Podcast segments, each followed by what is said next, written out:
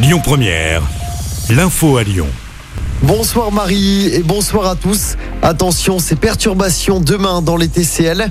Les métros et funiculaires s'arrêteront à 22h. Fréquence allégée pour le T1 et le T6. Le T7 sera totalement à l'arrêt ce jeudi.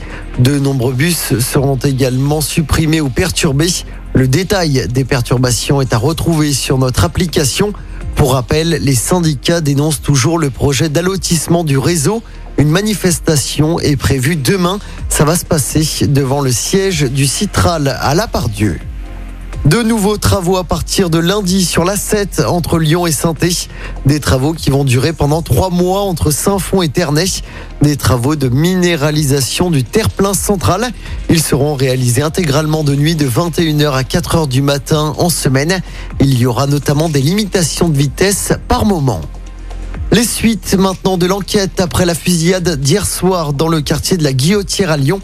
Un jeune homme a été touché dans le dos par deux coups de feu. Il a été hospitalisé, mais ses jours ne sont pas en danger. Selon le progrès, l'hypothèse d'un règlement de compte est privilégiée par les enquêteurs. La victime devrait rapidement être entendue. L'enquête se poursuit. L'actualité du jour, c'est également le dernier adieu à Jean-Pierre Pernaud. Les obsèques de l'ancien présentateur vedette du JT de 13h de TF1 ont été euh, célébrées ce jeudi. Ça s'est passé à la basilique Sainte-Clotilde à Paris et de nombreuses personnalités étaient évidemment présentes lors de cette cérémonie. En football, l'OL joue ce soir face au FC Porto.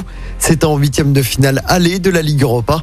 Je rappelle que le match retour aura lieu jeudi prochain au groupe Ama Stadium de Dessine.